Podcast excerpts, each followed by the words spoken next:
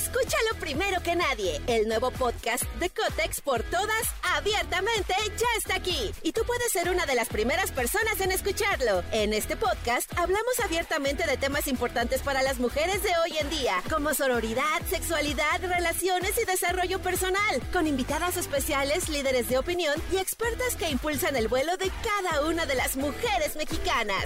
Sintoniza a Cotex por todas hoy mismo. Vuela una, volamos todas. Podcast, podcast. Eso es el podcast con Jesse Cervantes en Nexa. Es momento de iniciar tu día. Prepárate porque hemos reservado para tu mañana lo mejor en información del mundo de la música, entrevistas exclusivas, cine, televisión, espectáculos, tecnología, sexualidad, deportes y muchas risas. Deja que nuestro equipo de expertos colaboradores junto con Jesse Cervantes te demos los buenos días. Iniciamos. Buenos días, buenos días, buenos días, buenos días, buenos días, buenos días. 6 de la mañana con dos minutos, 6 de la mañana con dos minutos. Hoy es miércoles, miércoles 5 de abril del año 2023 y es un miércoles muy especial. El día de ayer cerramos el eh, martes, el martes 4, con una noticia que lamentamos, pero que compartimos el día de ayer prácticamente todos los medios de comunicación y que fue tendencia en todas las redes sociales. El día de ayer, a los 81 años, falleció Andrés García, uno de los íconos del cine, del teatro y del entretenimiento en nuestro país, en México y de cara al mundo de habla hispana un galán de galanes, un hombre de pies a cabeza, un gran amigo, así lo dicen quienes lo fueron, yo no lo conocí, pero el día de ayer falleció Andrés García, estaba delicado de salud, hubo mucha polémica y mucho que decir en torno a lo que acontecía en su vida en los últimos meses y falleció Andrés García, así que así cerramos el día de ayer, 81 años de edad tenía y murió el galán, murió el actor, murió el amigo, murió el ser humano, murió la persona, murió Andrés García. Hoy tendremos toda la información en un ratito, en una hora aproximadamente estará con nosotros Gil Barrera para en vivo platicarnos. Él tuvo la, la oportunidad de verlo, de hablar con su esposa, de estar con él y mucho tendrá que comentar el querido Gil Barrera. Así que bueno, así empezamos nuestro programa de hoy, deseando que en paz descanse, mandando un abrazo a su familia, a sus seres queridos, al gran Andrés García. Hoy estará como invitada Mónica Noguera, que está estrenando programa de, televisión, estará Nicolás Romay Pinal, el Niño Maravilla, el consultorio abierto de la sexóloga Divari, la canción caliente del día de hoy, tendremos boletos para buenos y grandes conciertos y mucho que comentar. Así que por favor, quédense con nosotros. Vamos con la frase y la frase es una frase poderosa, ¿eh? Es una frase que arenga, una frase buena y es una frase que dice, es porque el mundo está tan en guerra que sabes qué, tu paz es muy necesaria. Es porque el mundo tiene tanta desesperanza que tu optimismo es un regalo. Y es porque el mundo vive tanto temor todo el tiempo que tu amor es un regalo de la vida. Así que mantén la paz, la calma, disfrútala, sé optimista y comparte tu amor con los demás. Eso nos decía Robert Holden. Con esto empezamos nuestro programa. Son en este momento las 6 de la mañana con 5 minutos. Arrancamos.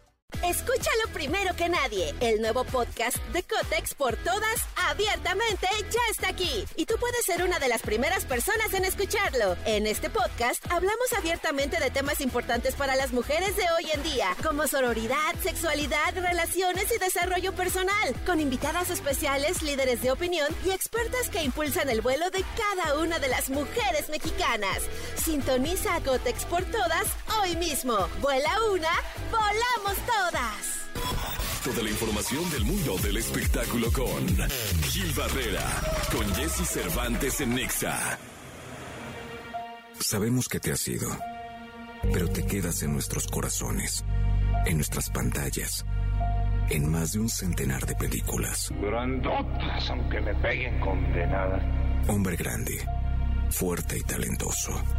Así te vamos a recordar. Mi Pedro Navajas.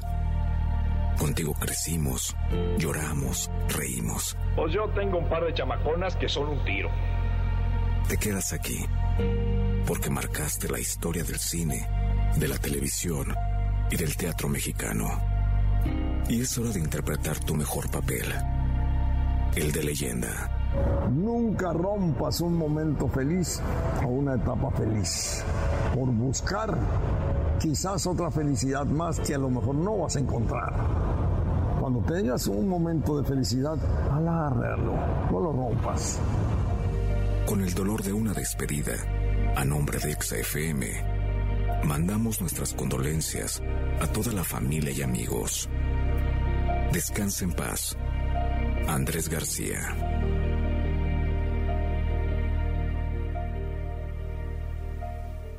Bien, pues este, aquí estamos, eh, son las 7 de la mañana con 16 minutos, eh, vaya tarde la de ayer, mi querido Gil, eh, recibimos la noticia de la muerte de Andrés García, eres una persona que estuvo muy cercana, Andrés, en el final de su vida, muy cercana al caso, nos platicaste en diciembre que había ido a verlo, nos contaste la anécdota, nos contaste que el fin de semana habías estado platicando con su mujer y ahora pues eh, falleció, murió de cirrosis. Eh, Andrés García, mi querido Gil.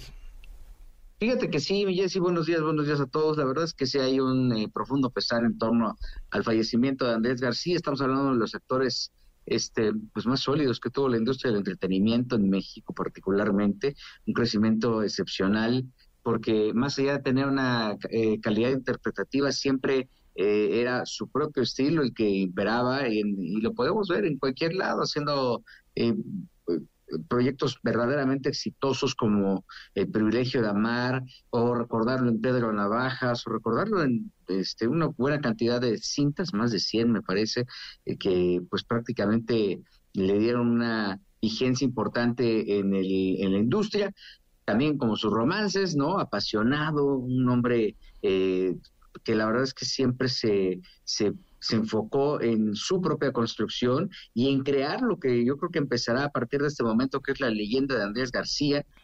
Los últimos años, eh, los últimos meses, semanas, días, quizá no fueron los que él hubiera querido tener. Este tema de la cirrosis, la forma en la que avanzó fue este, verdaderamente abrumador. Todavía en diciembre, mi Jessy, que tuve la oportunidad de saludarlo, este, pues él, él ya manifestaba a través de sus redes sociales que estaba pues, prácticamente cansado, que ya se había rendido, ¿no? que ya se quería ir porque estaba sufriendo mucho. Y el año pasado fue crucial para la salud de Andrés García porque, eh, pues mira, podrían decir lo que sea, he visto las condolencias y he visto las, eh, las eh, reflexiones que pueden tener en torno a su muerte, particularmente la de Roberto Palazuelos, que pues siempre se fue una persona muy cercana a Andrés y que los últimos años, en los últimos meses de su vida se, se prácticamente se alejó, esa, esa, se rompió esa relación. Y aunque él pudiera atribuírselo a Margarita, eh, lo que sí me consta es que Margarita sacó a Andrés García de un bache tremendo en donde él, además de una situación precaria, por alguna situación estaba prácticamente viviendo el día, pues lo rescató de su casa, esto en Acapulco, una casa que está entre eh, Pie de la Cuesta y, la, una laguna, eh, se me ha olvidado el nombre, pero una casa, un, terreno que debe valer un dineral, y, y, Margarita lo sacó y, y, en condiciones tremendas. O sea, te hablo de que ahí Margarita abiertamente habló de las adicciones que todavía tenía Andrés a sus 80 años, eh, el consumo de estupefacientes. Y la verdad es que, como quiera que sea chueco derecho, lo que hizo Margarita fue rescatarlo de esa eh, trama tremendo de las adicciones y llevárselo a su casa y sacarlo adelante. Y repito, a mí me tocó estar el mismo día que fue Anaí. Anaí posteó una foto que prácticamente este, rompió las redes. Esa, esa, ese, ese día estuvo, estoy hablando prácticamente el 30 de diciembre, por ahí más o menos. Este, y, ahí y Anaí le llevó, le estaba enfocada en llevarle las este, plaquetas y en acercarlo por, los médicos para sacarlo adelante. Y era una hija incondicional que vio por Andrés como Andrés en su momento, en un momento tan complejo para la salud de Anaí, de Anaí eh, con el tema de la este desorden alimenticio por el que desafortunadamente atravesó, pues él la sacó adelante. Y así lo hizo con mucha gente, era un hombre generoso, era un hombre respetuoso, pero también este con un eh, carácter bastante fuerte. Si tú no le caías bien, él decía que no le gustaba a la gente pendeja, ¿no?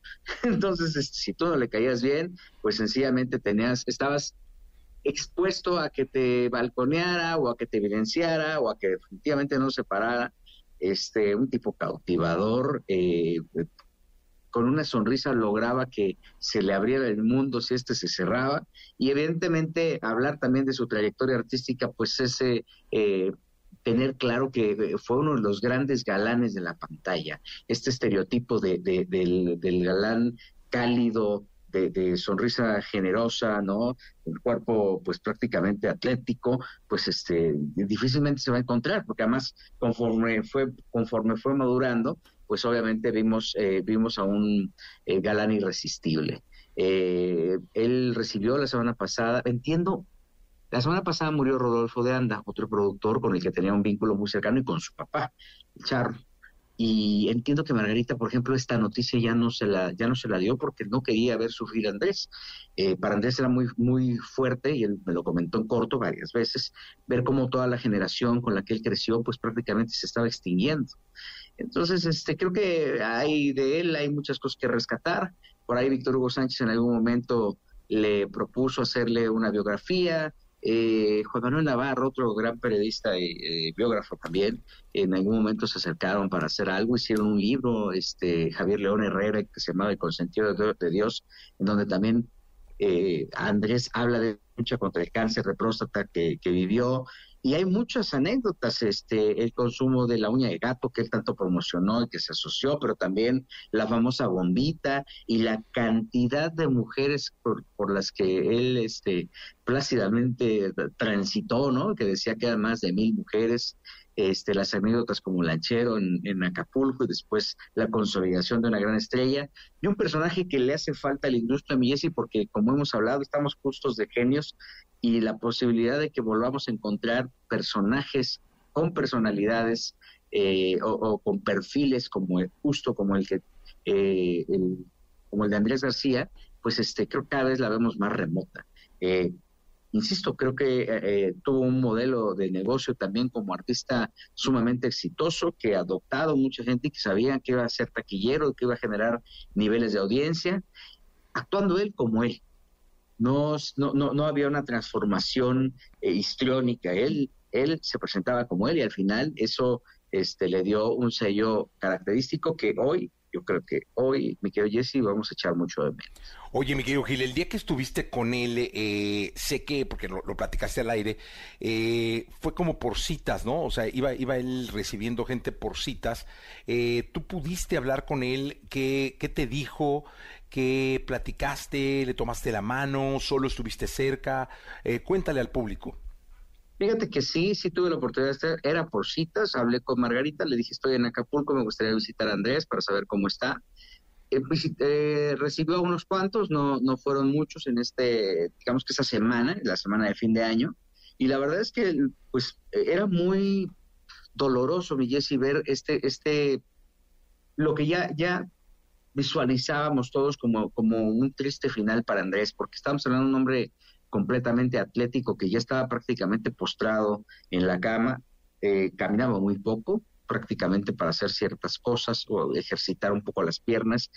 Y, y, y, la verdad es que encontrar a este gran ídolo ahí, en la cama, este, eh, visiblemente afectado por todas eh, las transfusiones que le hacían, con los brazos prácticamente amoratados, este, y estos brazos ya tan delgados que la misma, eh, con el mismo paso del tiempo va, va cada vez marcando más, ¿no? Este, e, era muy triste y muy curioso porque al final su temperamento este, era tan particular que tú lo llegabas y yo llegué y le pregunté, ¿cómo estás Andrés? ¿Cómo te sientes? Y, y la respuesta fue jodidísimo este, me siento muy cansado y me siento muy adolorido, pero pues bueno, aquí estamos. ¿Cómo estás tú? ¿Cómo está tu familia? Era prácticamente parte de la conversación que teníamos. Y este, eh, a esa reunión asistimos Cancel Zárate que, fue, que en los últimos años, meses, se volvió una persona muy entrañable para Andrés. De hecho, Hansel tenía la oportunidad de irse a comer con él, o se lo llevaba y te hablaba, y decía, hoy estoy comiendo con, con Andrés, te lo voy a pasar para que te saluden, ¿no? Y, pues ya practicábamos ahí con él. Y básicamente la, conversación giró en eso, en cómo estaba, en cómo veía. Este, fíjate que me, da, me, me, me, me llamó mucho la atención eh, los consejos que ya te daba, porque te daba consejos como si fuera un papá, un abuelo, y hacía mucho énfasis con el dinero, Jesse. Okay. Se ahogan, este, así, de la nada, de repente empezaba a platicar algo, decía, no, es que está muy difícil el tema. Oigan, cuiden mucho el dinero. Cuiden el dinero porque está cañón y porque no sabemos qué va a pasar. Vivía como mucho en este tema de la incertidumbre, a pesar de tener, entiendo, pues una, una condición económica al, lado, del lado de Margarita, pues ciertamente estable, que les daba para vivir, para comer. Eh, había muchos juicios en torno al, hijo de Margarita, Andrés eh, Portillos, porque pues decían que a raíz de que él, de que Margarita había pues eh, arropado a Andrés, pues eh, había muchas dudas sobre que ella pudiera estar manejando los recursos de Andrés, que también no eran tantos, o sea, no fue una persona que se administró y tan no fue que él pues como tal me lo hizo me lo hizo patente. Él decía pues aquí tenemos que vivir pero lo que tengas administralo para que no estés pasando trabajo más adelante y esos eran consejos que te iba soltando, que iba contando, las anécdotas. Eh, Margarita apoyaba mucho porque ya Andrés también tenía un tema eh, de, respiratorio, no podía, si hablaba mucho se cansaba. Y bueno, pues este, eh, lo que sí es que en el momento que nos despedimos, él este, eh, estaba muy consciente de que el final se acercaba y pues desafortunadamente ayer prácticamente se cierra el, el libro eh, de Andrés García y comienza justamente la historia de la leyenda, como bien se ha dicho en tantos lados. Pues mi querido Gil, ¿qué, qué oportunidad te dio la vida de estar ahí, de estar con él, de ser cercano a una de las figuras más grandes que ha tenido eh, el cine, la televisión, el teatro, el entretenimiento en general. Y gracias por compartirla con nosotros esta mañana, eh, que pues es la vida seguramente está descansando y está descansando en paz. Será velado en Acapulco, entiendo. Eh, no sé si cremado, pero sí velado en Acapulco, ¿no? Sí, sí, sí, allá prácticamente se estarán llevando los servicios funerarios en la casa de Margarita. Este será una, una ceremonia a puerta cerrada en la que solamente se están convocando a los más cercanos, familiares, amigos. Margarita será quien esté pues prácticamente al pendiente de esta situación. Y eh, por ahí de mediodía, eh, Margarita Portillo, viuda de Andrés García, estará ofreciendo eh, algunas conferencias, una conferencia de prensa para los medios de comunicación. Mira, la verdad es que qué más va a decir que lo que podamos, no, no, no creo que diga algo nuevo, probablemente la relación con los hijos de Andrés, que en los últimos años no fue la mejor, ¿no? Estuvo prácticamente desterrando eh, en su momento a Andrés y después a Andrea y después a Leonardo. Eh, por, por ciertas circunstancias que solamente ellos saben y que solamente ellos tendrán que eh, acordar. Pero, pues, este, Margarita estará hablando con los medios de comunicación hoy por ahí de las 12 del día y, bueno, pues de ahí seguramente se van a desprender, se va a desprender más información que de manera oportuna eh, les tendremos a través de las redes sociales sobre el destino y qué va a pasar, si va a haber homenajes, si no va a haber homenajes. Él, lo que sí te digo, mi es que ya estaba cansado y que probablemente lo que tanto ansiaba era descansar y descansar en paz. Pues eh, que así sea, mi querido Gil, que en paz descanse Andrés García. Eh, nos escuchamos en la segunda, Gil, gracias. Mi buenos días a todos. Buenos días, son las 7 de la mañana, casi 30 minutos, 29 minutos para ser exactos. Vamos a ir a un corte comercial. Eh, regresamos, estamos en vivo en XFM en este miércoles 5. Lo mejor de los deportes con Nicolás Romay. Nicolás Romay. Con Jesse Cervantes en Exa. Señoras, señores, 7 de la mañana con 44 minutos. Escucha la gritiza de la jauría para recibir al queridísimo Nicolás Romay Piral, el niño maravilla, con la información del mundo del deporte. Mi querido Nicolache, mi querido Romay, mi querido Pinal, ¿qué nos cuentas? Jesús, ¿cómo estás? Me da gusto saludarte. ¿Cuál es la nota del día? ¿Con qué quieres? La nota del día es que perdió el Atlas el día de ayer eh, con el equipo de Filadelfia, un gol a cero, y que de nuevo tiene que llegar al Jalisco a remontar. Esa creo, mi querido Nicolache, que debe ser la nota del día. Uno por cero, aparte, gol al minuto 89, ¿no? O sea, ya cuando agonizaba el partido, Atlas jugó 45 minutos con uno menos por la expulsión de Santa María, y lo dices muy bien, tiene que ir a remontar, son los cuartos de final de ida, y otra vez el Atlas a remontar en el estadio Jalisco con su gente. Digo, el marcador es muchísimo menor, es uno por cero. O sea, Atlas ganando está ahí empatando el, global. Entonces, eh, creo que las posibilidades son amplias, pero bueno, pues de nuevo cuenta sufrir, eso es una realidad. Sí, de nuevo cuenta sufrir. Eh, no es lo mismo eh, un equipo de la MLS que un equipo de una liga que, sin menospreciarla, puede resultar ser mucho más pequeña como la liga hondureña pero pues va a haber que trabajar muchísimo. O sea, yo creo que la MLS puede ser una aduana más difícil. el Philadelphia, eh, es que no recuerdo el, apodo del equipo. Eh, Philadelphia Union. Union, eh, debe ser una, una aduana complicadísima el Jalisco, pero pues nada, ya se remontó una vez. Habrá que intentar remontar de nuevo sin Santa María, que debe, me imagino que no va a poder jugar el partido, porque debe, debe recibir un, par de juegos ahí de de castigo, ¿no? Por la expulsión. Pero pues esa debe ser la nota. No sé si también la nota debe ser ya, eh, se oficializó, o no sé si lo comentamos ayer, los 12 partidos para el árbitro. Sí, ya ayer ya, ya lo, lo platicábamos, 12 partidos de, suspensión para el árbitro, dos para el Arcamón, dos para el Tan Ortiz. Este, que por cierto, León ganó 5 por 0 al eh, Violet equipo de Haití. 5 por 0, ¿eh? Muy buena ventaja se lleva el León. Es lo que te digo, en Haití se surfea finalmente. Eh, en, sí. en Haití se surfea, o sea, no hay una liga de fútbol como la MLS. Eh, yo sé que lo único interesante que pasa en Filadelfia son las escaleras esas que subió Rocky y que tiene uno que subir y festejar, pero pues ahí hay fútbol establecido y una liga de las hoy más importantes del mundo. De acuerdo, pero este equipo de Haití eliminó al Austin, ¿eh? De la MLS. Entonces no, no era cualquier equipo, ya había eliminado un equipo de la MLS. Bueno, eso sí. Ahí sí me callas la boca, Nicolache. Sí, sí, o sea, digo, son equipos que saben competir. Las distancias en el fútbol cada vez se reducen y más cuando son partidos de eliminación directa, porque cuando hay temporada regular, ahí sí premias la regularidad. Pero cuando son 90 minutos o 180 minutos, la ventana de errores son muy grandes y es lo que le pasa al Atlas. Ahora tiene que remontar y tal, pero si fuera, o sea, si jugara Atlas contra Philadelphia Union 10 veces, seguramente el Atlas ganaría la mayoría de los partidos. Sí, seguramente, mi querido Nicolás, mi querido Pinalillo. Pues vamos a ver qué pasa. en cambio, en el fútbol español se pone interesante el asunto, ¿no?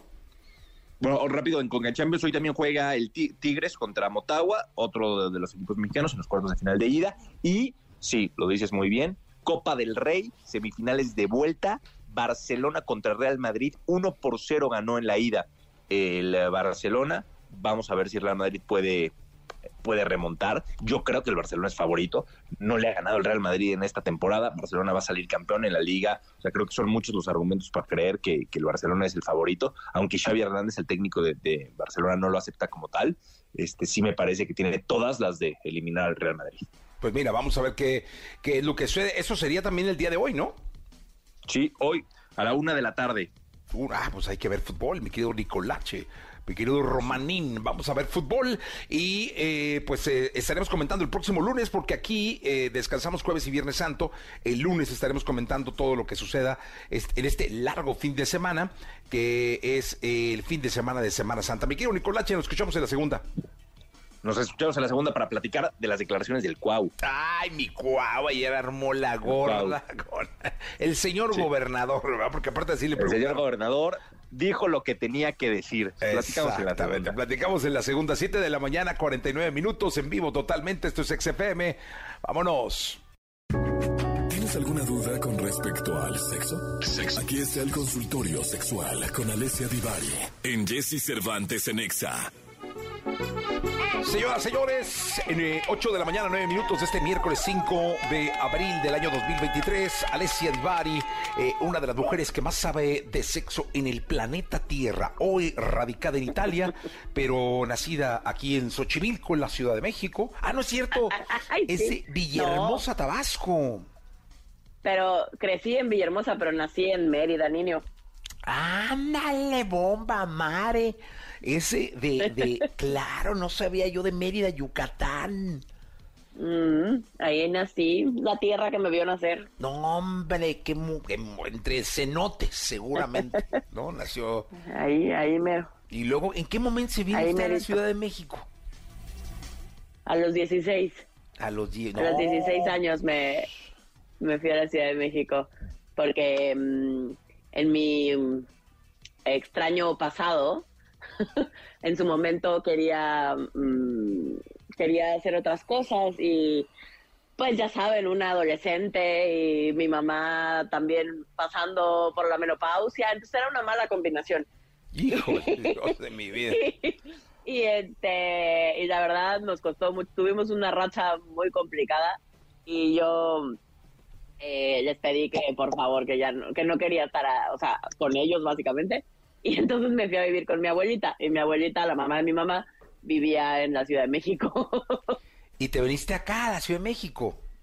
Y así fue como llegué a la Ciudad de México a qué barrio no, de hecho llegué al Estado de México porque viví, mi abuelita vivía en ese momento en Cuautitlán Izcalli. Ándale, Izcalli la niña, muy bien, ¿eh? Ahí, ahí llegué, exacto. Ahí llegué y ya este estudiaba en una escuela ahí en Polanco. Ah, oh, hice la prepa abierta. Eso, muy bien. O sea, de esas niñas problemáticas de prepa abierta. Hice la, exacto, hice la prepa abierta y ya luego entré a la Ibero. Oh, oh, qué bonita vida, Divari, ¿eh? Así, a grandes rasgos, así es la historia. Todo para terminar siendo novia de un agente de la DEA. que del FBI. Ah, perdón, del FBI. imagínense nada más. Bueno, vámonos a las preguntas. Eh, mándenlas, por favor. 55 79 19 59 30. Manden sus preguntas. Eh, si de pronto tienen alguna necesidad de hablar, díganos, oye, o marquen. 51 66 78. Eh, ah, no, es, ya no me sé los teléfonos de la cabina. es que siempre digo el chat. Manden un mensaje en el chat y digan, comuniquen. Nosotros les marcamos y les los enlazamos con la sexóloga Divari. ¿Qué tal, eh? Que no me sé los, los, es que sabes qué digo tanto el chat que ya no ya no me lo sé. 51 66 38 49 51 66 38 50 ya me acordé. Pero bueno, vamos a las que a las que han mandado, ¿te parece? Perfecto. Dice Fer Ugalde, una amiga me habló de los condones femeninos. ¿Los recomiendas y dónde los consigo? Sí, Fer, claro que los recomiendo. Son una súper buena opción para las mujeres. Es una manera de hacernos responsables de nuestra salud y de no, tener ni siquiera que negociar el uso del condón, porque te lo pones y basta. Eh, de hecho, parte de las ventajas del condón femenino es que te lo puedes poner hasta tres horas antes del encuentro sexual, o sea, te vas a hacer una fiesta, no sabes muy bien cómo podría terminar la cosa, pero dices, yo creo que hoy voy a andar de suerte, te lo puedes llevar puesto. Pero ¿cómo se pone? Cuénteme. Eh, el, condón femenino eh, es, es, un poco más largo que el masculino, es de otro material, no es de látex, es de poliuretano. Eh, y tiene un arito, un arito flexible en la punta, digamos, en un extremo. y otro arito que tienes que meter hasta, digamos, lo más profundo que puedas adentro de la vagina. Em, para que mantenga, digamos, el, tubo de poliuretano em, abierto. Ah, o sea, de alguna manera pues. el condón ya va puesto. Sí, claro, ya va puesto, es, es intravaginal eh, y entonces el condón ya va puesto y digamos que el, el aro el aro mayor queda eh, recubre los labios vaginales y el arito ese que, digamos, más flexible, que viene solito, lo metes a lo más profundo que puedas. y eh, simplemente ahí la cosa importante es que la persona que está penetrando se fije de, mm, digamos, de meterlo dentro del condón, porque lo podría hacer a un ladito y pasar al lado del condón. Eso es lo malo. Híjole, ay, qué nervios. Ya, ya me, ya nada más hay que estar pendientes. Sí, no, que nada más hay que estar pendientes de este pequeño detalle. Pequeñito. Bueno, aquí, fíjate, esa está buena y nunca te la habían preguntado. Dice Jared. Eh, buenos días, sexóloga Divari. Eh, ¿Alguna recomendación de afrodisíacos? Y te pregunta si funcionan. los afrodisíacos como tal no está comprobado científicamente que funcionen. No hay ningún estudio hasta el día de hoy que avale realmente que algún alimento o sustancia es afrodisíaco. Afrodisíaco quiere decir que mejora nuestras capacidades sexuales y nuestro deseo, o sea, que desata un deseo así maravilloso y además nos convierte de alguna manera, eh, nos da un mejor desempeño sexual. Eso sería un afrodisíaco. Em, en realidad no está comprobado que funcionen, ningún, eh, ningún alimento ni sustancia al día de hoy eh, ha sido corroborada, pero lo cierto es que lo que sí puede, lo que sí sucede es el efecto placebo y eso quiere decir que si yo creo que funciona, funciona. Y entonces para muchísima gente que cree en los afrodisíacos, el hecho de tomarse un tecito de ginkgo biloba, ¿no? Eh, o de ir a cenar mariscos, puede hacer que de hecho se sientan como con muchas más ganas o incluso como con un mejor desempeño, pero eso es 100% psicológico. Oye, ¿y puede haber algo que...? puede, ser, eh, puede ser una gran cosa, pues no, el efecto placebo em, es, es algo que, que existe que, y que muchas veces podemos usar a nuestro favor. Y puede haber algo que a mí me, me, prenda, no sé, el café, y puede haber algo que a ti te prenda, no sé, el té de, de, Malta o un té de, algo, ¿no? Este... Claro, eso puede ser. cada uno de nosotros tenemos, hacemos diferentes conexiones neuronales, ¿no? Cerebrales.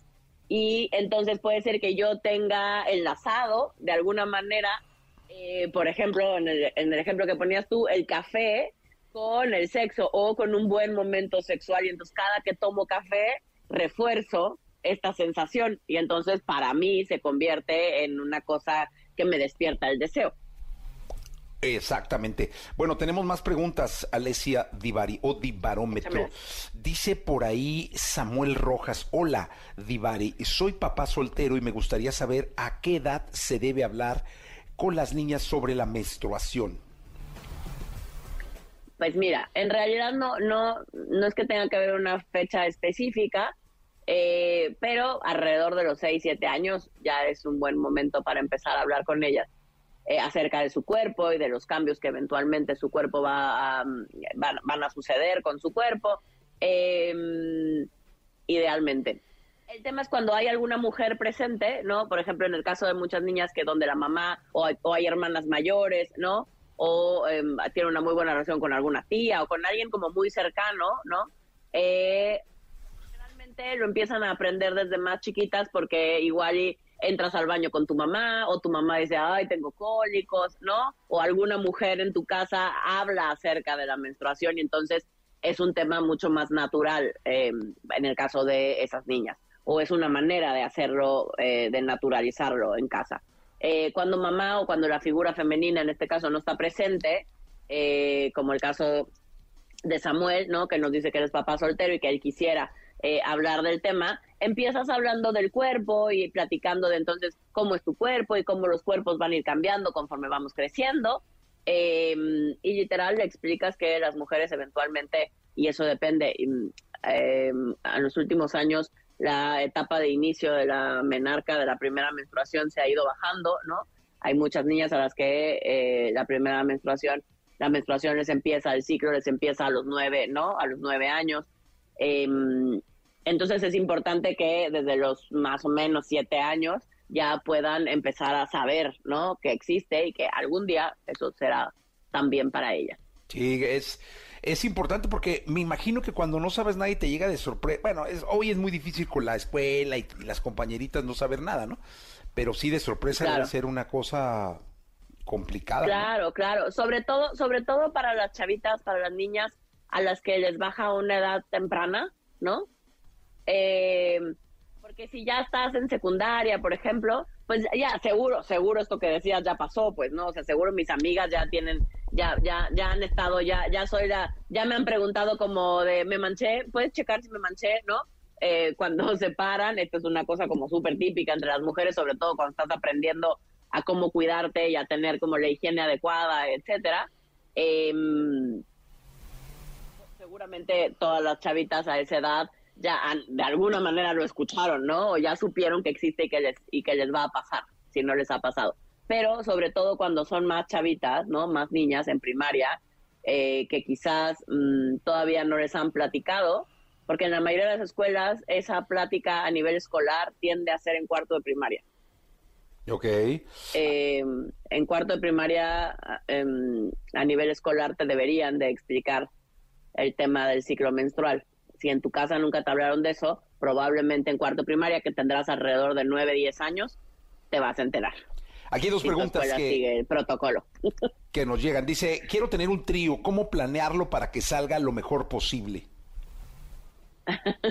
Paso uno, estar bien seguros que esa es la fantasía que quieren y que esa es la experiencia que quieren vivir. Lo hemos platicado en otros momentos, pero em, algo importante es muchísima comunicación, saber que en cualquier momento podemos parar la fantasía, eh, ser muy claro eh, con las expectativas, con lo que a mí me gustaría que sucediera, em, con cómo me voy sintiendo, poner las reglas claras de lo que para cada uno de ustedes es importante.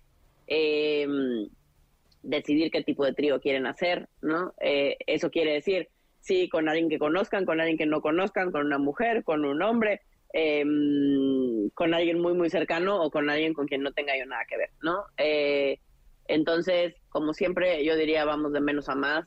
Si, si sí lo que quieres es hacer un trío, ve probando, ve probando las experiencias. O sea, primero quizás platiquen durante el acto sexual como si estuviera alguien, otro alguien ahí, en fantasén con la idea y si eso les prende, entonces seguimos adelante.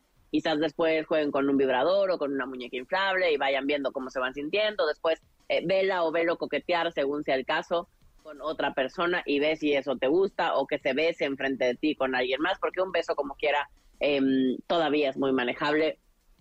Eh, y así le vamos aumentando para saber si realmente esa es la fantasía que funciona para nosotros. Sí, porque luego finalmente es eso, una fantasía, no es satisfacer una fantasía, pero te puede rebasar y, y te, bueno, mira, hasta tosí. sí, te puede rebasar y puede ser algo que, eh, que lastime tu relación y lo que, y lo que normalmente estamos buscando cuando queremos llevar una fantasía a la práctica con nuestra pareja es que nutra la relación, es que le agregue cosas eh, lindas y divertidas a la relación, no que la lastime. Entonces es importante ir de menos a más, paso a pasito, sin botar así de golpe nuestros límites. Eh, esta es la última, eh, mi querida Divari dice, hablando de chavitas, ¿qué consejo da Alesia para que inicien su vida sexual de una manera más consciente y responsable? Uf. Uh, uh, uh, no, no sé si me gusta la responsabilidad de decidir a qué edad. no, jamás diría yo a qué edad, em, porque sí creo que es una mm, experiencia bien personal, pero lo que sí creo y estoy convencida es que una educación integral de la sexualidad, eh, eso sí hace una diferencia importante en la vida de los y las chavitas para que justo puedan tomar una decisión informada y súper clara acerca de cuándo iniciar su vida sexual. Sí, no, y es que realmente la pregunta no tiene que ver con la edad, tiene que ver con eh, eh, que inicien su vida sexual de una manera consciente y responsable. Educación integral de la sexualidad. Me parece que esa es la manera de poder, de poder tener una vida, de poder iniciar una vida sexual eh, desde un buen lugar y, esto de la jovencitos. Educación integral eh, es platicando con ellas, es eh, la escuela, como la, educación cuando hablamos de educación sexual, de educación integral de la sexualidad, hablamos que la sexualidad no es solo la parte anatómica, ¿no? No es solo tú tienes pene, tú tienes vagina y entonces eventualmente el pene va a entrar en la vagina y entonces tú puedes hacer o que tengas una infección o que tengas un hijo, ¿no? Digamos así a grandes líneas, como generalmente nos lo enseñaban. Y entonces usa condón y entonces no te embarazas porque es terrible y entonces no tengas relaciones sexuales porque eso es malo. ¿No? Digamos que esa era la educación sexual que la mayoría de nosotros, si bien nos fue, recibimos en la escuela. Em, la educación integral de la sexualidad tiene que ver con hablar de la afectividad, con hablar de las relaciones, con hablar de la inclusión, con hablar de género, qué nos hace ser mujeres, qué nos hace ser hombres. La sexualidad tiene que ver con quién soy, con desde dónde elijo lo que elijo y para qué. Eh, si la gente tuviéramos esa educación, elegiríamos mejor cuándo, cómo y con quién iniciar. Ok, muy bien, Divari, qué bárbara, qué bonito, Divarómetro, qué bonito. Oye, pues te mandamos un gran deseo, nos escuchamos la próxima semana, eh, pásala bien, eh, cuídate mucho. Muchas gracias, igualmente. Y estamos en contacto. Divie Exacto, nos vemos, nos escuchamos el lunes, un beso. Beso, gracias, 8 de la mañana, 25 minutos, I Feel Love, llega Sam Smith. Sabemos que te has ido, pero te quedas en nuestros corazones, en nuestras pantallas en más de un centenar de películas. Grandotas, aunque me peguen condenadas. Hombre grande, fuerte y talentoso. Así te vamos a recordar. Mi Pedro Navajas. Contigo crecimos, lloramos, reímos. Pues yo tengo un par de chamaconas que son un tiro. Te quedas aquí porque marcaste la historia del cine, de la televisión y del teatro mexicano. Y es hora de interpretar tu mejor papel, el de leyenda. Nunca rompas un momento feliz o una etapa feliz por buscar quizás otra felicidad más que a lo mejor no vas a encontrar. Cuando tengas un momento de felicidad, alárralo, no lo rompas. Con el dolor de una despedida, a nombre de XFM, mandamos nuestras condolencias a toda la familia y amigos Descansa en paz. Andrés García.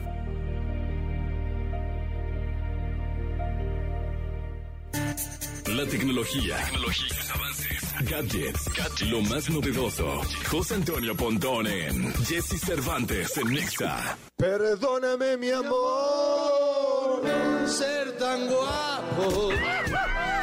La belleza, la belleza hecha tecnología, señoras y señores, José Antonio Pontón. Esos gritos que Sí, vienen qué de bárbaro, Pontón, ¿eh? Son increíbles. Increíbles. Hoy vamos a hablar de eh, huevitos. Huevitos, exactamente. Pero de Pascua. Es correcto, hue- huevitos de Pascua que nos encontramos en internet, más específicamente en Google, ¿no? ¿Qué son los huevitos de Pascua? Los Easter eggs o estos, em, pues detalles, guiños escondidos en el buscador, ¿no? Pues ya estamos a- en Pascua y entonces, si ustedes ponen en Google Chicxulub, Chicxulub, ese, pues es el cráter de, eh, que mide más de 180 kilómetros eh, de diámetro, formado en las zonas ahí de impacto en, por Yucatán. Eh, pero tú cuando tú pones ese, ese término en Google, te aparece justamente el, el meteorito que cayó. Ah, mira. Se, ve- se ve la animación ahí muy coqueta, ¿no? Es Chicx, Chicxulub, no sé si lo estoy pronunciando bien. Después, si esta serie tan también tan exitosa que fue en la primera temporada, The Last of Us, si ustedes ponen The Last of Us en Google, les va a aparecer un honguito en la parte inferior eh, del buscador, en donde pues, se va a empezar a como a contaminar del hongo todo el navegador y todo el buscador. Está muy coqueto también, ese es un, un truquillo ahí coquetón, ¿no? Y cada vez que le pones más hongos, pues salen más hongos y se atasca de hongos tu, tu navegador, tu buscador. Después, si pones Sonic, Sonic the Hedgehog, este personaje de, de Sega, y te va a aparecer un pequeño icono en la parte mm, de, la columna derecha del navegador. Ahí está justamente Sonic. Y cuando tú presionas, pues puedes hacer ahí una coquetería, ¿no? Suena ahí el Sonic muy coqueto. Y también ah, cuando tú pones RRR, que fue esta película en- que ganó mm, el Oscar a Mejor Canción, en, en el buscador RRR te va a aparecer un corriendo un emoji y una motocicleta en la parte entre digamos eh, el tercer y cuarto renglón te va a aparecer una motocicleta y un caballo corriendo un emoji de caballo y motocicleta Casi corriendo. imperceptible, ¿eh? sí casi no se ve pero ahí está la coquetería en el buscador si es que buscan RRR que es esta película de origen indio después si pones cha cha cha cha cha slide este está muy padre porque te aparece un, un icono de un micrófono azul con morado, en donde el, cada vez que presionas el, ese, ese icono, se mueve todo tu navegador cantando, pues, bueno, eh, digamos, simulando esa canción del, de Mr. C de Slideman, ¿no? Entonces es el, el, Ah, ok. el navegador se mueve para arriba, para abajo. Oye, Pontoni, ahora tienes tiempo de, de todo, de analizar todo eso, Hay, que- caray. hay que estar investigándole y Sí, buscándole y pero moviéndole, y ¿eh? Qué quitándole y haciendo el guion y etcétera. Pero bueno, hay otro, por ejemplo, que se llama, bueno, LGBT también. Si tú pones la- estas, estas letras, LGBT de la comunidad, te va a aparecer un corazón de, air- de arco iris. Y cuando presionas ese corazón de arco iris, te aparece, bueno, una festividad. Hay puros confetis de colores por todos lados del navegador. Y por último, si pones NASA Pues es este. mm, eh, este asteroide, este test de asteroides que a la hora de que va, digamos, la, mm, la Estación Espacial Internacional choca contra tu navegador y tu navegador se mueve, como que se queda chuequito. Esos son algunos de los huevitos de Pascua que hay escondidos en el buscador de Google. Si se les quedó como, ¿cuál era cuál? Ahí chatenme, pónganme un tweet, arroba japontón y les mando cómo hacerlos porque están O divertidos. preguntan en Twitch. Sí, o en Twitch, por supuesto. También preguntan en Twitch Ahí y en. Twitch este les respondemos. Sin duda, ahí está algunos huevitos de Pascua porque pues ya se, Se acerca, se acerca, Pontón. Gracias. Gracias a ti. Toda la información del mundo del espectáculo con Gil Barrera, con Jesse Cervantes en Nexa. Llegó el momento de la segunda de espectáculos de este que es el miércoles 5 de abril del año 2023. Está con nosotros el querido Gilgilillo, Gilgilillo, Gilgilín, el hombre espectáculo de México. Mi querido Gilgilillo, ¿qué nos cuentas? Oye, mi Jessy, pues después de haber triunfado en Centro, Sudamérica con, con llenos absolutos, estará este fin de semana Alejandro Fernández en Acapulco, Guerrero. Ándale, mira mi potrillo, Ahí va a estar allá en Acapulco. Ahí va a estar, entonces pues toda la gente que va a estar de fin de semana o de Semana Santa, ¿te acuerdas de esta película, no? Semana Santa en Acapulco, este, que llegaba como podía, pues seguramente va a tener la oportunidad. Entiendo que las localidades ya van muy avanzadas. No es un concierto que se ha publicitado mucho, él estará presentándose en esta arena que está prácticamente en, en la zona de Amante. Es que ya ves que Acapulco ya lo partieron, sí, sí, sabes más o menos cómo está el asunto, ¿no? Y ese que pues antes era el Acapulco dora- dorado, ¿no? El, Acapu- el Acapulco tradicional, Acapulco de- dorado y ahora es Acapulco diamante. Ok. Y entiendo que van a hacer otro complejo más adelante, entonces lo van a partir en cuatro. Uh, qué caray. Creo que el, el siguiente complejo que están haciendo se va a llamar Rivera, Riviera Acapulco Ok. o Riviera Guerrero. Debe estar así. pasando el aeropuerto, ¿o ¿qué? justamente después de la casa de Luis Miguel, después de la, de la playa Bonfil, Ok. hay un hay un eh, eh, municipio que, que entiendo que se llama San Marcos y ahí estarían haciendo ya un complejo este pues totalmente diferente al primer Acapulco que vimos, el tradicional de la Ajá. quebrada, luego el Acapulco de la costera, luego ya viene el diamante y luego otro más. Pero bueno, mientras eso llega, este eh, están impulsando mucho los espectáculos y este fin de semana, el 6 exactamente, eh, estarán, este, pues la gente tendrá la oportunidad de saludar y de ver a mi potrillo, que le fue súper bien en la gira en la, en la gira en Sudamérica. Qué bárbaro. Este, mm, yo creo que ni él esperaba este, esta respuesta, mi ¿eh? Oye, no, pero sí le fue de, de- de maravilla. Vi imágenes eh, de llenos totales en todos lados. Yo me imagino que en Acapulco también le va a ir, le va a ir, le va a ir muy bien, mi querido Gilillo. Sí, ¿El ya está Imperial va a estar? Va a estar en la arena GNP. Ah, la arena. Es esta que es la de tenis, ¿no? Es la arena de tenis, sí, donde se lleva a cabo el abierto mexicano de tenis. Es una arena donde caben 17 mil Ay, personas. está grande. Eh, el mundo imperial cabe 4.500, este es mucho más reducido, es un foro mucho más eh, noble, ¿no? Porque lo llenan fácilmente estrellas como Alejandro. Y bueno, este, a estar en esta arena, eh, que, te- sabes que tiene una gran vista y tiene buena acústica, a diferencia de, otros, y es prácticamente como si tú llegaras a un venue gringo. Eh, entonces ahí se estará presentando y pues eh, ya está con miras a la presentación aquí el próximo mes en la Ciudad de México, en la monumental Plaza México este, en donde también pues ya está alistándose. Yo creo que ha sido una temporada muy positiva de Alejandro y este, me da mucho gusto que esté como reconfigurándose y, y- y- y reorientando todo el esfuerzo que durante tanto tiempo, por el que tanto tiempo ha estado luchando, ¿no? Eh, no sé si vaya Alex Jr., no lo había anunciado de hecho y, no he podido platicar con, el propio Alex o con los eh, promotores, pero este sí, eh, sí, lo que sí es una realidad es que la gente de Acapulco va a poder disfrutar de este espectáculo. No es una plaza fácil porque a pesar de que sea una plaza turística, este, pues mucha gente nada más tiene presupuestado ir a meterse al, al- al mar y eh, Sí. echarse algo allá, ¿no? En Playa Bonfil y salirse. Entonces, pero bueno, por lo pronto ya lo van, a, lo van a poder ver toda la gente que esté pasando la Semana Santa en este tradicional lugar de, de, de vacaciones, Villas. Pues muy bien, mi querido Gilillo, nos escuchamos el próximo lunes porque mañana y pasado descansamos. Te agradezco mucho la información de espectáculos y el lunes estamos en contacto contigo. Lo mejor de los deportes con Nicolás Romay. Nicolás Romay. Con Jesse Cervantes en Exa. Bien, aquí estamos para la segunda de deportes del día de hoy. Nicolás Romay Pinal, el niño maravilla, conocido como The Kid, conocido como The Wonder. Mi querido Nicolache. Ay, qué, qué, qué, qué rico es ser Cuauhtémoc Blanco, ¿ah? Genio y figura hasta la sepultura. Sí, señor, y que así sea, qué bárbaro. Ayer llegaron y le preguntaron, aparte le dijeron, señor gobernador, ¿eh? Pues es que es el señor gobernador. No, por eso, o sea, fueron opiniones del señor gobernador. Sí, sí, sí. Que puso, a, pues, puso a todo el mundo en tiene- su lugar. Tiene antecedentes como fantástico futbolista de fútbol. Entonces, sí, el señor gobernador tiene un historial deportivo importante y, y le preguntan por, oye, ¿en qué lugar de la historia estás? Muchos te consideran ahí por debajo de Rafa y de Chicharo, de Hugo, tal. Y eso es lo que dice Cuauhtémoc Blanco. Vamos a escucharlo. ¿Cómo crees? Yo me siento mejor que ellos, hijo. Así te lo digo, pero mucho mejor. Aunque ellos han jugado en, en varios equipos, y eso yo no, no lo digo yo, lo dice toda la gente. Yo no me, me comparo ni con Charito ni con Hugo, cada quien hizo su historia. Y pues pregúntale, ah, yo califiqué a, a la selección en dos mundiales. Estamos a punto de, de no ir, con la ayuda igual de mis compañeros. Pero pues toda la gente dice que soy mejor que ellos, pero bueno, yo se lo dejo a la gente y no, no lo digo yo. Pues ahí están las palabras, Jesús, de, del señor Cuauhtémoc Blanco, que va a ser muy polémico, evidentemente, porque aparte siempre que tienes que poner a alguien como mejor o peor, tal, hay polémica, pero sí te tengo que decir que algo de verdad lleva el guau, ¿eh? Y, me voy a explicar. A nivel clubes, lo que logró Hugo, Rafa, Chicharo, pues está indiscutible, o sea, nadie más mejor que ellos.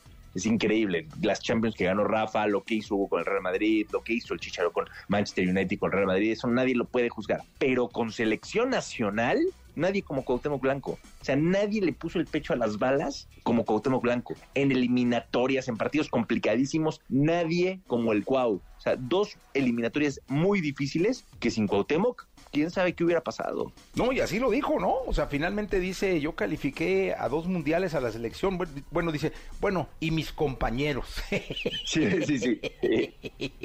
Pero, pero ahí se se acuerda porque es muy, ya, ya es muy político el Cuau y sabía que había que incluir a sus compañeros. Pero la realidad es que la del 2002 y la del 2010, sin el Cuau, híjole, quién sabe qué hubiera pasado. Sobre todo en la, en la del 2002 sí estaba la cosa complicadísima. Y el Cuau fue clave para darle la vuelta a la situación. Sí, no, no. Ahora dime una cosa. Sí, es que, bueno, a, nivel nacional y a nivel eh, eh, aficionado, a nivel fan del fútbol, eh, a nivel barrio, a nivel eh, cancha, pues al que paga el boleto, sí creo que el Temo aquí en México pueda ser más popular que, que el Chicharo, que no jugó tanto como él acá, o Márquez, que también emigró y no jugó tanto. Pero a nivel trayectoria mundial, no hay manera. O sea, en el mundo, No, nada que ver. no sé, o sea, No, no, no, sé no. qué opines. No, nada que ver. O sea, si quieres comparar la trayectoria de, de Hugo, de Rafa, de Chicharo, nada que ver, porque ellos lograron cosas muy importantes en la élite. Cuau tuvo la mala suerte de lesionarse. ¿Te acuerdas cuando se va a España con el Valladolid? Justo ahí recibe una entrada artera en un partido contra Trinidad y Tobago y le destrozan la rodilla. Y ahí le cuesta mucho trabajo agarrar su, su nivel. Tiene destellos, pero nunca como Rafa, como Chicharo, como Hugo, ¿no? Pero hablando de selección nacional y de, de lo que ahorita se necesita en la selección nacional, si tú me dices, oye, ¿qué prefieres ahorita para este momento en selección nacional? ¿A un Chicharo, un Hugo, un Rafa o un Cuau? Creo que todos vamos a decir, no a Cuauhtémoc, o sea, queremos a Cuauhtémoc. Sí, en su mejor momento Cuauhtémoc se echaba al hombro a los equipos y no, hombre, no había manera. Yo me acuerdo de un golazo que metió en España, en el Valladolid. eh, De tiro libre. De tiro libre, que... con- A Iker Casillas. Sí, que le metió un golazazo a Iker, pero de esos de pintura. Sí, sí, sí, sí, un golazazazazazo. Y, y hay una gran anécdota de ese gol, porque muchos de sus, de sus compañeros internamente habían apostado que, que no le anotaban, a, a tener una apuesta, y el Cuau se las arruinó. Entonces, al, al final le decían al Cuau, no manches, nos arruinaste la apuesta que teníamos aquí interna con el grupo. Pues sí, pero qué manera de, de, de- o sea, yo también hubiera querido arruinarla, qué golazo le metió a Casillas. Golazo, sí, golazazazo va a Iker Casillas y pues ese era el Cuau, eh, eh, era el Cuau, pero coincido contigo. Como Hugo, como Rafa, como Chicharo, nadie a nivel de, de clubes en Europa, pero con selección nacional, yo sí creo que, que el Cuau tiene un lugar muy especial. Y él lo sabe y él lo dice. Y pues el señor gobernador ayer movió la opinión pública en México, mi querido Nicolaches. Genio, como dices tú, genio y figura hasta la sepultura, Cuauhtémoc Blanco. Así es el Cuau. Así es el Cuau. Mi querido Nicolache, presenta a Jordi, por favor. Nos quedamos con Jordi, por favor, hasta la una de la tarde en este miércoles. Para que sea un buen miércoles hay que escuchar a Jordi. Y a Manolito, por favor, que van hasta la una. Manolito, Gracias. Nicolache, nos escuchamos el Gracias. lunes. Saludos. Saludos. La entrevista con Jesse Cervantes en Nexa. Mónica Noguera. Famosa conductora de televisión originaria de la Ciudad de México, quien a lo largo de su carrera ha trabajado en varios proyectos televisivos como Al fin de semana, Despierta América y De primera mano entre otros. Hoy aquí con Jesse Cervantes, Cenexa llega a cabina Mónica Noguera presentando su nuevo proyecto. Llegó la hora. Amigos de XFM, mañana de miércoles, qué gustazo tener en este programa Mónica Noguera. Eh, yo la escuchaba en otros programas de radio y dije, ¿cuándo tendré el honor de que venga a este bendito programa? ¿Cómo estás? Por favor, si yo tengo en verdaderamente el placer de, de- de verte y de estar aquí, qué honor, en verdad tú lo sabes. Es una amistad de muchos, muchos años. Nos vemos poco, eh, probablemente, pero cada vez que nos vemos es tan valioso ese tiempo que lo agradezco. Oye, y además siempre eh, una amistad muy ligada a la música. Sí, sí, fíjate Este, que yo creo que es lo que... Por muchas partes. Así es, yo creo que es lo que más nos, nos une en esta parte, ¿no? Y la verdad, mira, pues ya son... Yo me estaba acordando el otro día el lanzamiento de Telehit, por ejemplo, lo hicimos en el 96. Wow. Ya imagínate cuántos años. Y a final de cuentas, pues regreso otra vez a, a programa de música. Entonces, pues finalmente es como siempre lo que he buscado, ¿sabes? Oye, cuenta, cuéntale al público, ¿alguna vez quisiste ser cantante o fuiste cantante? No, nunca. Canto muy mal. Muy, muy mal. Hoy cantan muchos muy mal. Muy mal, sí. Pero hay mucha Y yo- técnica ah, para, no, no, no. para que cante Mónica. O sea, podemos hacer que cantes bien. Pero ni así lo haría, fíjate. No engañaría. al Pero nunca, nunca intentaste. Nunca. Fíjate que cuando yo estaba conduciendo en Telehit, en Telehit, en algún momento la gente de BMG me hicieron una oferta. No.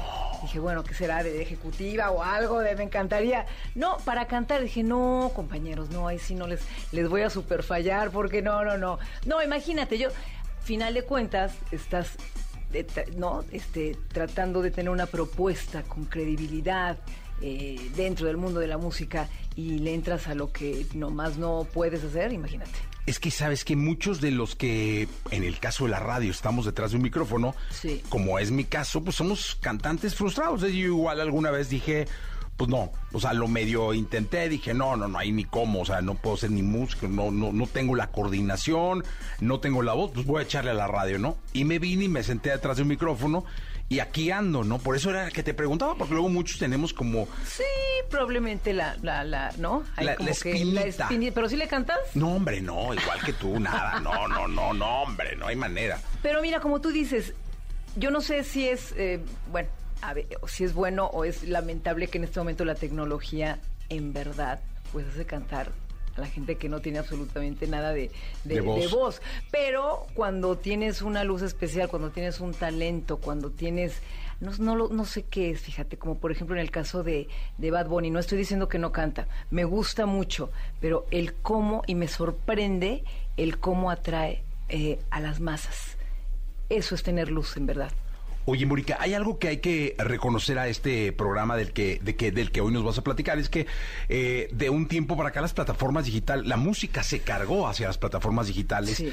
la música se llenó de likes, de shares, de, de comentarios, de compartidas, la música se empezó a cargar notablemente y la radio ha ha seguido haciendo su labor, pero la tele abierta, este, de pronto como que cerró eh, yo no sé si decir la puerta o la pantalla o qué pasó.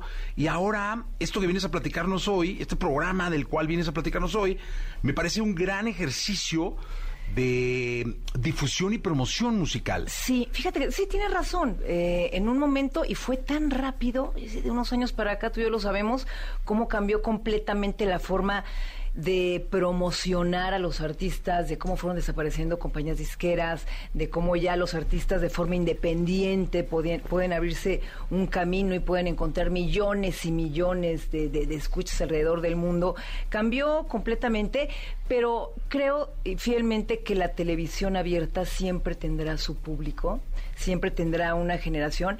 Y en este caso, fíjate que nuestra idea fue hacer un programa eh, donde ellos pudieran ir a cantar cualquier tipo de, de género. Estamos hablando eh, de que tengo invitados como eh, Cumbia Machine Tour, La Arrolladora, El Fantasma, Laura Nobrizuela, Alex Sintec. Esos programas ya los tengo grabados, saldrán ya en un momento.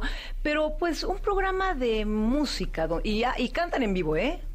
Es bueno. prohibido, prohibido, este, pistas, este, playback. sí, sí. Fíjate, eh, el día de ayer grabé, por ejemplo, con Alex Intec y fue maravilloso porque llevó a sus músicos, eh, cantó en vivo, cantó sus éxitos. Eh, nos habló de, de cómo nace eh, Sexo, Pudor y Lágrimas, eh, el por qué él estaba en este truene tan doloroso para él. Es también contar el, el génesis de esas canciones que han sido para nosotros icónicas y para los artistas también, ¿no? Que han llevado sus carreras y las han levantado a nivel internacional. Eso estamos tratando de hacer en una hora y también otra de las secciones por ahí que tenemos es un fan que eh, le estamos dando la oportunidad de ir a conocer a su artista. Entonces, y por supuesto, las, eh, el top de las cinco mejores canciones. Oye, entonces, eh, eh, ¿se llama Llegó la hora? Llegó la hora. Llegó la hora. ¿Los sábados? Fíjate, fíjate que son los sábados de siete y media a ocho y media de la noche. Y el, el primer programa, este sábado pasado, eh, con la lamentable muerte de, de Chabelo, bueno, pensamos en un momento que probablemente la programación cambiaría, ¿no? Sí. Eh, bastante eh, por el contenido, etcétera. Eh, se nos había ido un, un- un gran ídolo, pero ahí entra en este horario justamente Eric Rubín, Benny eh, Ibarra, fue también Eli Guerra, fue la Sonora Dinamita, el grupo Las Venus, que justamente Eric Rubín las está lanzando, y nos fue muy bien, nos fue muy bien. Creo que la gente quiere también ver estos musicales en su televisión abierta hay alguien que me decía, no, bueno, es que eh, mi papá, mi mamá, o se nos fue eh, eh, el, el Internet. Al final de cuentas, la televisión abierta siempre será un espacio de promoción. Oye, y un espacio público al alcance de absolutamente todos, porque asumimos que todo el mundo tiene los datos necesarios para andar en YouTube, en las Spotify y todo, pero no es así. O sea, realmente hay muchísimo consumo de televisión nacional abierta porque pues, llegan a su casa. Aparte hay una calidad con antena regular muy buena. Claro. Y este, para escuchar música también, si se sonoriza bien, se escucha increíble. Y esto es muy bueno. Cuéntame, cuéntame algo. E- Este asunto de, de estar ligada siempre de alguna forma a la música, te ha dado la oportunidad de tener pláticas o charlas con grandes amigos tuyos. Claro, claro, Pero también sí. Puede ser grandes ídolos tuyos. ¿Quiénes, ¿Quiénes han sido tus ídolos? Sabes que mis ídolos son, y, y es un gran amigo y compañero, Enrique Bumuri, por ejemplo. Enrique Bumuri, yo recuerdo cuando llega, pues ahora sí que en los noventas con Héroes del Silencio, era, era, era- estaban en, en plena época de, de adicciones, te puedo decir, porque él, ellos ya lo cuentan en- completamente en su documental, en este documental que, que lanzaron, me parece que no, me- no recuerdo qué, qué plataforma, pero ya entiendo ahora el momento en el que ellos, el contexto en el que ellos llegan a México, y sí es un mundo de, de adicciones, pero componiendo éxitos, pero un éxito que ellos no se esperaban en ningún momento en México, porque ya lo tenían en España. Entonces era una persona muy complicada y muy difícil de entrevistar. En ese tiempo fue a los eh, festivales de Acapulco, ¿te acuerdas? ¿Cómo no? a, a, a Telehit, iba a las entrevistas, pero bueno, pues él los, se enojaba y se ponía como de malas. Y al final fuimos haciendo una gran amistad. Él se separa de Héroes del Silencio y yo creo que es a partir de ese momento cuando él toma su carrera como solista con Radical Sonora, fíjate, todavía me acuerdo del, del disco eh, que lanza Salomé su primer sencillo, que ahí ya como que se relaja se relaja y, y recuerdo también un viaje con él que nos invitó con Telejita a Costa Rica, por ejemplo, llenando un- estadios de forma espectacular. Y de ahí nos dice, oigan, ¿por qué no nos vamos a Playa Limón? Y yo los invito. Iba Nacho también, su manager, que lo quiero mucho. Y fuimos a la playa y, y- y todo tranquilo, él, ¿no? Muy- o sea, empiezas a ver la personalidad y te vas convirtiendo en amigo de alguien a quien admiras mucho. Eso fue mi, mi historia con Enrique Bumburi. Alguien más también, bueno, pues los, los maná que Sí, mi claro. super Alex, mi compadre, por supuesto, yo soy madrina de su hija Antonella, con Adrianita, su esposa, eh, tuve, bueno, pues, tu- tuve este programa de Espacio Alternativo en Telehit.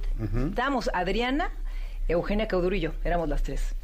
Las tres, y, nos, y de pronto Paula Sánchez también se, se incorporaba. Oye, ¿debo suponer que tu género favorito puede ser el rock en español? Sí, sí, es el rock, es el rock, pero ahora que sea, ahora que tengo la oportunidad y la facilidad de en plataformas estar, ¿no? Escuchando constantemente el nuevo, lo nuevo, lo nuevo. Sí, ya como que te vas abriendo mucho más a, a- a- a todos los géneros, ¿no? Ayer escuchaba al Fantasma, que Claro. es este norteño que viene por allá de, de, de Durango. Y, y escuchas los corridos y, y en verdad te- ya en vivo te, te gusta mucho, o sea, no, no voy mucho a los conciertos, pero me gusta mucho escucharlo. Y te metes a las plataformas y tiene 400 millones de, de- de vistas uno de- locura, ¿no? de, de una de sus canciones, ¿no? Entonces, al final de cuentas, yo creo que cada género tiene su magia. Y, y- y, por ejemplo, fuera del fantasma, ¿qué fue lo que escuchaste en el coche cuando venías para acá? Ahorita que venía para acá, ¿sabes qué me gusta eh, mucho? Venía escuchando a Kings of Leon. Ah, bando, to, Porque, to. ¿Cómo los extraño? ¿Y sabes por qué? Porque, porque me, me, me relajan mucho. Me relajan. Yo creo que hay. por- en la- ah, porque en la mañana te digo mi, mi playlist. En la mañana pongo Kid Rock. ¿Qué? A las 6 de la mañana que me voy a imagen televisión, pero es como ritual porque le quiero cambiar de música y no, es Kid Rock, pero el concierto que hizo el, el- el que fue un, resa- eh, un desastre el reciente de Woodstock, Ajá. creo que fue en el 95. Hay un documental. Ese, ese, que bueno fue, y que ahí te muestran Sí, lo que fue. Sí, sí, sí, que fue un locura. desastre total. Sí, sí, sí, desastre sí. total. Eh, que justamente le echan mucho la culpa a Korn. Por, por, por incitar, ¿no? A, a la gente, pero bueno, estás haciendo a ver a tu grupo favorito. Obviamente va a ser lo que ser, pero bueno, esa es otra historia y en verdad recomendamos ese documental porque está muy, muy, Muy bueno, bueno, en cuanto a organizaciones. Y, pero así como que varío, ¿eh? Variadito. Varío, varío. Y fíjate, llego a maquillaje y le, y a veces les digo, oigan, ay, pónganse a Amanda Miguel, Castillos en el aire, pónganse a Yuri, pónganse, no sé, depende de, en verdad. humor. Me he acostumbrado a, sí, a escuchar absolutamente todo, pero sí, creo que toda mi, ¿no? El contexto de mi día es- con, con música. Oye, Amanda Miguel sería, un candi- sería una candidataza para ir a tu programa. Claro, completamente, Imagínate. no, completamente. No, sí. sería maravilloso. Sí. Amanda ahora con Ana Victoria, que están haciendo cosas juntas y todo, sería espectacular. Pues no hay que perdérnoslo. Es eh, en imagen. Imagen. Los sábados. Los sábados de siete y media a ocho y media. Y bueno, pues ya eh, por ahí estarán viendo al Fantasma, a Alex Intec, Laureano Brizuela, que también nos cantó todos sus El éxitos. ángel del rock. El ángel del rock. A mí Laureano que no lo veía hace muchísimos años. Eh, sí, igualito, ¿eh? Igual. Tengo un rato con Igual. Te va a dar mucho gusto cuando Sí. lo veas, porque es de esos músicos de alma, en verdad, eh, tan linda y, y gente tan, tan transparente. Te va a dar No, sí. Y bueno, pues no hay que perdérselo. Me imagino que va a haber un desfile de estrellas de la música, porque además tienes una vibra maravillosa. Ay, mi. Y la gran mayoría de artistas, yo creo que los que no es porque no te conocen, este, te quieren mucho, tienen una buena amistad contigo, entonces seguramente este va a ser un programa que dure mucho tiempo. Gracias, Jessy. Mira, si tú me lo dices, yo sé qué va a pasar. No, seguro. Sí. Y además eh, va a tener cualquier cantidad de estrellas. Alguna vez te diré, te vamos a ver perreando incluso ahí con Ah, reggaetón. claro, por supuesto. Un freestyle por ahí con el asesino algo. el asesino. Seguro. Claro que sí. Pues ya está. Mónica, gracias por estar acá. Mira, un placer. un Igualmente. Estar aquí contigo. Gracias. Te quiero mucho. Igualmente. Gracias, Mónica. Escuchaste el podcast de Jesse Cervantes en Exa.